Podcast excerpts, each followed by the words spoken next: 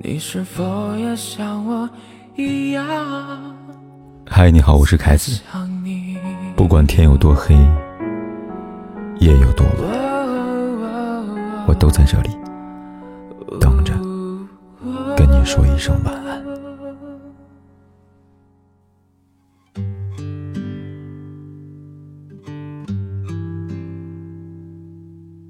这个夏天，浪姐再次火了，各大平台上都被三十加的姐姐们的霸榜和霸屏，回忆杀如王心凌、Twins，让无数直男沸腾。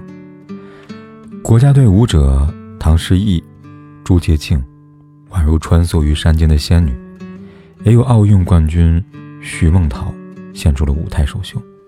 但口碑最好的，让人印象最深刻的。还是那个看起来并不太起眼的阿雅，在浪姐当中，阿雅知性、优雅、通透、高情商，折服了一众网友。在姐姐们初次见面的环节，为了缓解略显尴尬的气氛，她从远处端来酒杯，干杯，各位！局面顿时轻松下来。在一次次救场当中，阿雅不仅展示了超强的应变能力，也收获了一众姐妹的好评。就连看起来不太好亲近的宁静。也说我们需要阿雅这样的姐姐。在很早之前，阿雅还是姐妹团的背景板，是在一旁衬托别人的绿叶。大家一直说她是小透明，讨好人格，也曾让她一度焦虑不堪。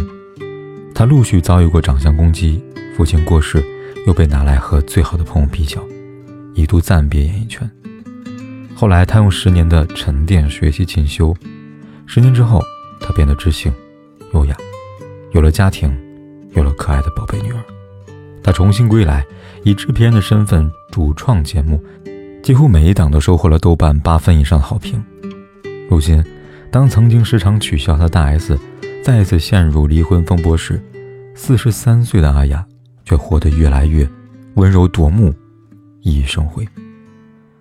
我们才终于发现，原来阿雅才是那个活得通透、温暖了岁月的女人。说起阿雅的成长经历，肯定离不开大 S，离不开七姐妹。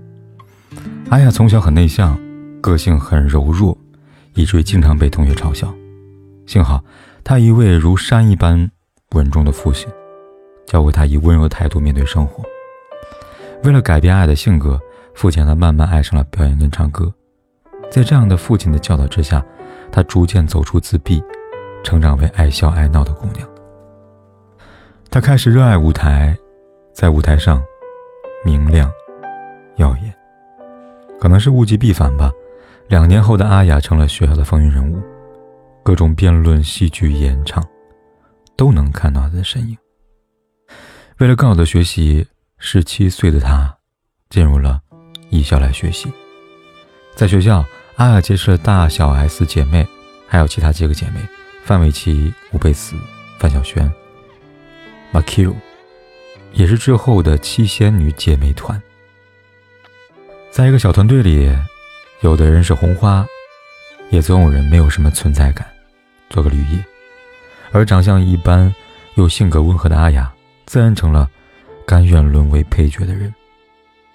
阿雅出新书时，小 S 曾给她写序，她这样写道：“阿雅是一个讨人喜欢的丑角，虽然我们俩是最好的朋友。”但时不时还是会在全班面前开阿雅的玩笑，叫他胖子，让他买早餐，这一切在当时都是很自然的进行着。他没有因此发怒，我们也没有因此感到罪恶。大 S 更过分，学生时期对阿雅说：“你从二楼跳下去。”阿雅真的就照做了。后来手被摔烂，跑回教室希望大 S 的肯定，大 S 趴在桌上直接睡着了。从学校毕业之后。很快，大 S 就凭借《流星花园》一夜爆红，小 S 也在姐姐的支持下当了综艺节目主持人。一九九六年，在大小 S 的提携下，阿雅成了《我猜我猜猜猜》的外景主持，搭档是吴宗宪。那时候的阿雅靠着搞怪和扮丑，将自己的主持天赋暴露无遗，也一点点积累人气。一九九九年，阿雅发行了个人首张专辑《找过来》。凭借其中一首曲目《搓冰进行曲》走红了整个乐坛。这首歌我们都听过，《红豆大红豆，芋头做做错》。二零零一年，阿雅转战室内，成了我猜的正牌主持人。在那些年，舞台上的阿雅元气满满，搞笑不断。当时吴宗宪在前面唱歌，女嘉宾在节目中负责美，阿雅就负责搞笑，尽量扮丑受委屈，但她从不介意。其实回望那个时候，阿雅的确经历不少的糟糕对待，但这在外人的角度。我们很难去评判谁对谁错，至少，阿雅在后来的节目当中都会说，她那时是开心的。她说：“我绝对是一个讨好型的人，我会想办法讨身边人所有人开心，但我不觉得讨好型人格就是不好的。而且，就算直到现在，她们姐妹间的相互的方式、相处的方式依然如此。”二零零四年对于阿雅来说，是最难以释怀的一年。这一年，父亲因病离世。临走之前，父亲轻声跟他说：“你该为自己做些事情了。”只有父亲明白，在舞台上扮丑的阿雅只是为了节目效果，那不是她真的样子。父亲走后，阿雅的状况很崩溃，真的不知道该怎么面对。她开始思考自己到底想要做些什么。一年之后，她想明白了，她选择放下手边所有的工作，去为自己充电。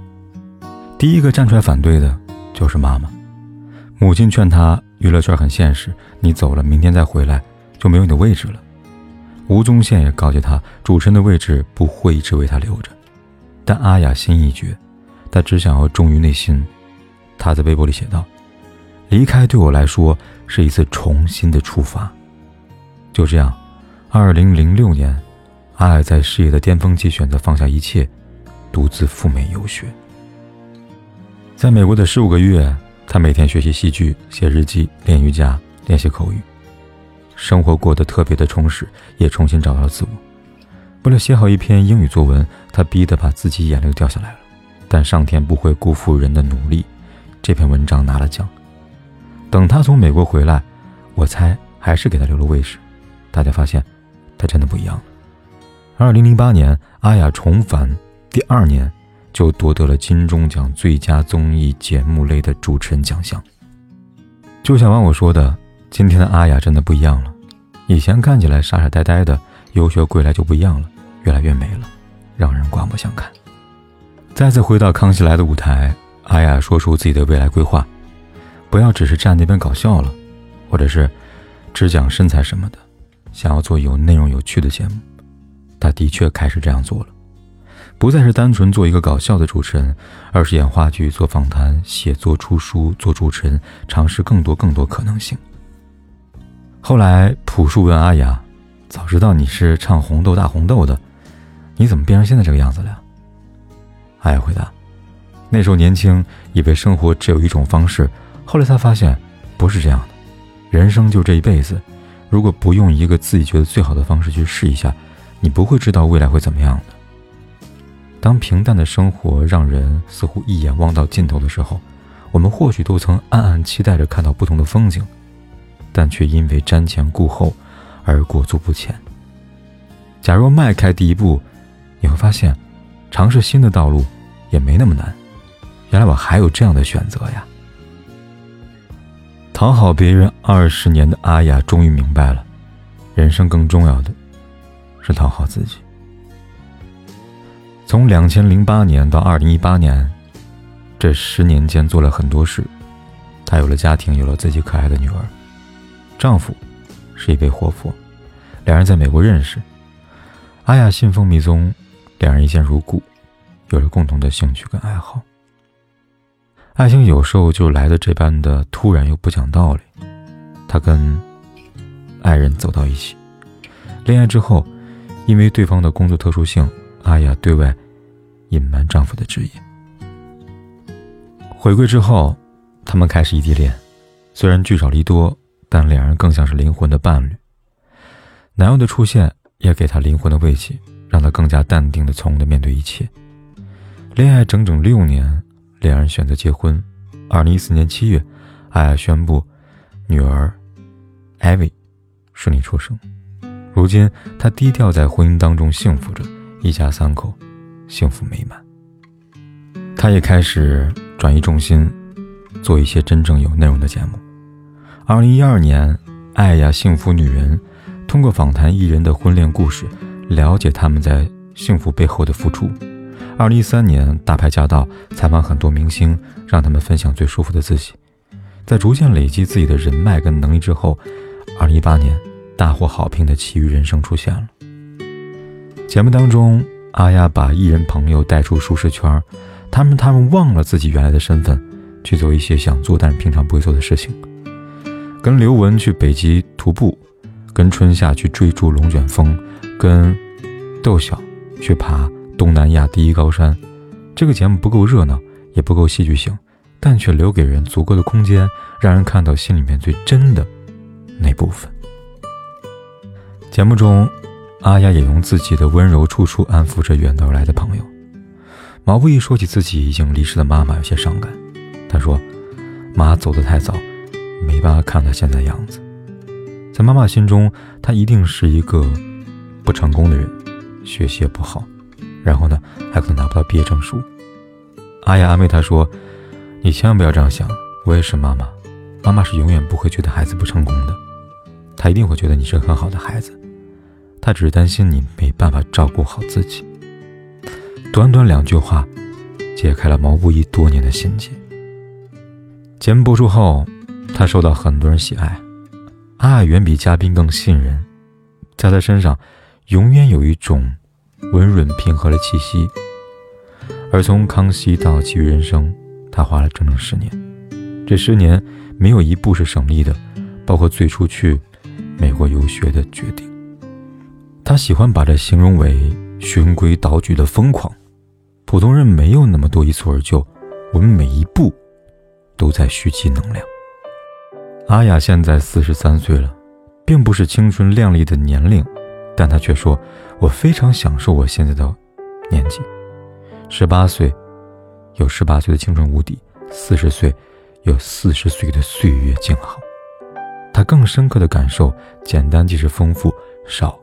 即是多。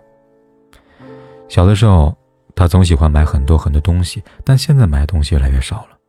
他没那么用力了，只是一年做一档自己喜欢的节目。这次上《浪姐三》，身边总有人觉得奇怪：你好不容易走上了知性路线，干嘛又回来蹦蹦跳跳呢？但他却很享受。他觉得自己本身呢也是喜欢耍宝的，好久没有唱跳了，难得有机会好好的释放一回。更多时间。他愿意放在自己的生活上。女儿七岁了，阿雅也不会给女儿买玩具，他更喜欢带女儿去公园、去骑车、去跟朋友玩耍。他也时刻提醒自己，不要因为把焦点放在孩子身上，就忘了伴侣之间的感觉。他保留一个丈夫的二人世界，对爱情依然有着美好的憧憬。他说：“爱是一辈子的学习，激情的爱一定会过去。”要懂得去欣赏对方，也要懂得爱自己。他依然有一部分是过去的阿雅，依然乐观，依然脾气好，依然有着讨好型的人格，想要身边人都开心。但另一部分，他长大了，他更懂得把握度。现在遇到自己不喜欢的事情，他可以说不，哪怕对方是他最好的朋友。有人说，在一个女人的脸上，能透露出她生活的真面目；而在阿雅脸上，除了一点岁月的痕迹，更多的是从容和淡定。体会过人间百味的阿雅，真正做到了只世故而不世故。他变得发自内心的自信和稳重，却仍然对身边的人温和平静。在确认参加节目之后，他发了一条心得。跟大家分享他的感触。他说：“越急，亦越急。由经验而来的自信，无畏时光。就算跌倒又如何？那是让微笑上扬的助力。从丑小鸭到白天鹅，从来不是一件容易的事情。阿雅付出了许多，拼尽全力让自己活出优雅和从容。说她的人生是一场奇遇，毫不为过。”就如同他自己说的，所有流过的泪都会变成钻石，而他做到了这一点。杨绛说过：“我们曾经如此渴望命运的波澜，但最后才发现，人生最曼妙的风景，唯有内心的淡定和从容。”希望我们都能跟阿雅一样，具一份从容，抱一份淡定，给心灵一份宁静，还生命一份轻松。